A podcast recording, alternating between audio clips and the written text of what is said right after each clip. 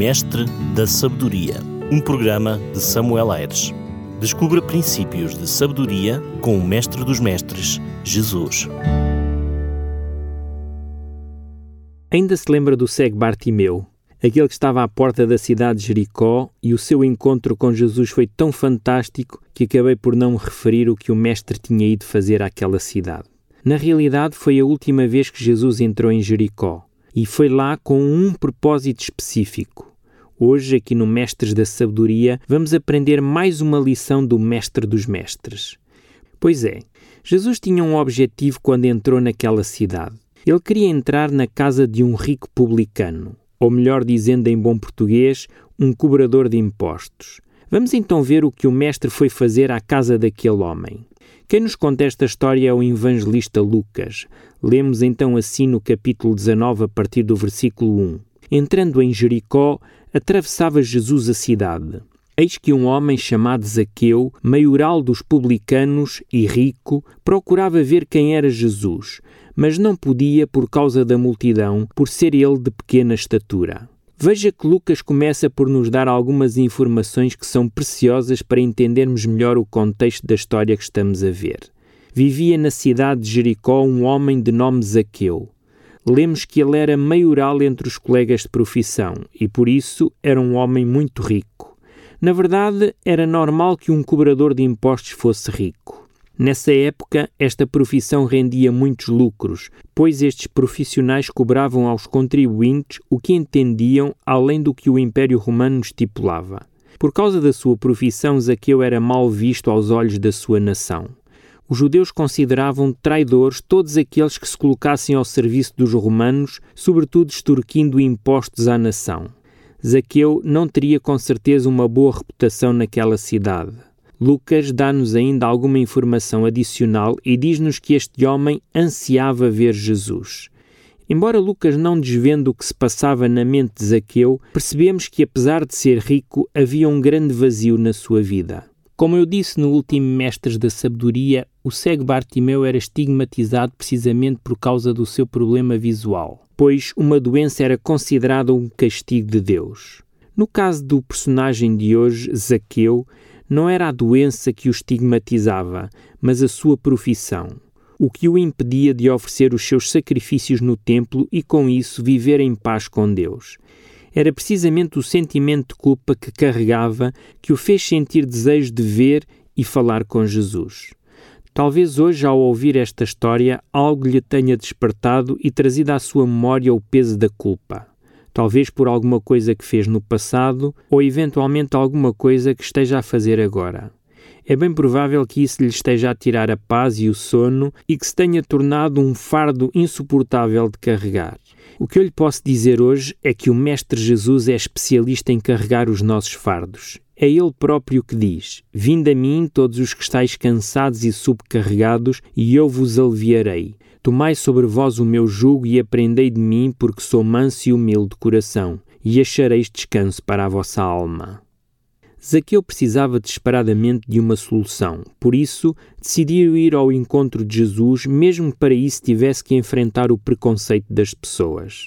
À semelhança de Bartimeu, Zaqueu também não conseguia ver Jesus, embora por razões diferentes. Bartimeu era cego e, para ver Jesus, teve de gritar mais e mais alto por causa da multidão. Já Zaqueu era baixinho e, outra vez por causa da multidão, decidiu subir ao alto de uma árvore. Quando Jesus chegou àquele lugar, olhando para cima, disse-lhe: Zaqueu, desce depressa, pois me convém ficar hoje em tua casa. Ele desceu a toda a pressa e recebeu-o com alegria. Nem planeado, Zaqueu nem acreditava no que lhe estava a acontecer. O mestre até sabia o seu nome e ainda por cima queria ir à sua casa. Que alegria! Nem de propósito. Desceu rapidamente à árvore e o recebeu em casa. Veja o que Lucas vai dizer a seguir. No versículo 7 diz: Todos os que viram isto murmuravam, dizendo que ele se hospedara com um homem pecador. Já alguma vez foi alvo de algum preconceito? Ou melhor, tem algum preconceito contra alguém? Como reagiria se essa pessoa o convidasse para ir à sua casa? Aceitaria o convite ou inventaria uma desculpa? Vou tentar ilustrar isto com um exemplo mais prático. Imagine que mora num bairro onde se sabe pela vizinhança que a última casa está associada ao tráfico e consumo de estupefacientes. Como se sentiria se os seus vizinhos a determinada altura o vissem entrar naquele lugar? O que eles iriam pensar? De certa forma, algo parecido poderia ter acontecido com o mestre, simplesmente por estar associado à classe dos cobradores de impostos. Segundo a multidão, era um escândalo Jesus se associar a Zaqueu.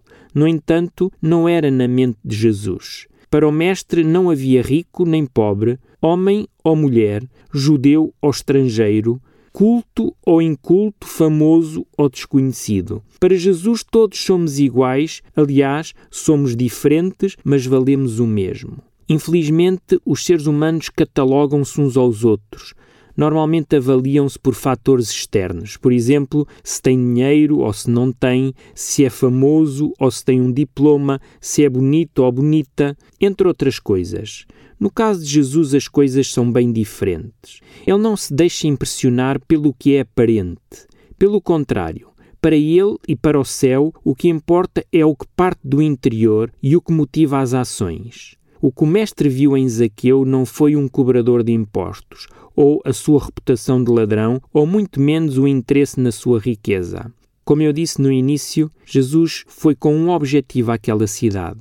Aliás, nós poderíamos dizer que Jesus foi àquela cidade para levar esperança àquele homem. Jesus queria aliviar o fardo que Zaqueu carregava e conceder-lhe o perdão que há tanto tempo procurava.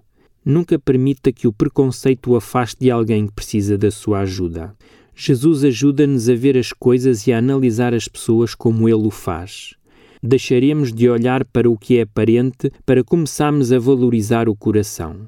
Naquele dia tudo mudou para Zaqueu. A salvação tinha entrado na casa daquele homem e já estava a fazer os seus efeitos, como nos diz Lucas no versículo 8.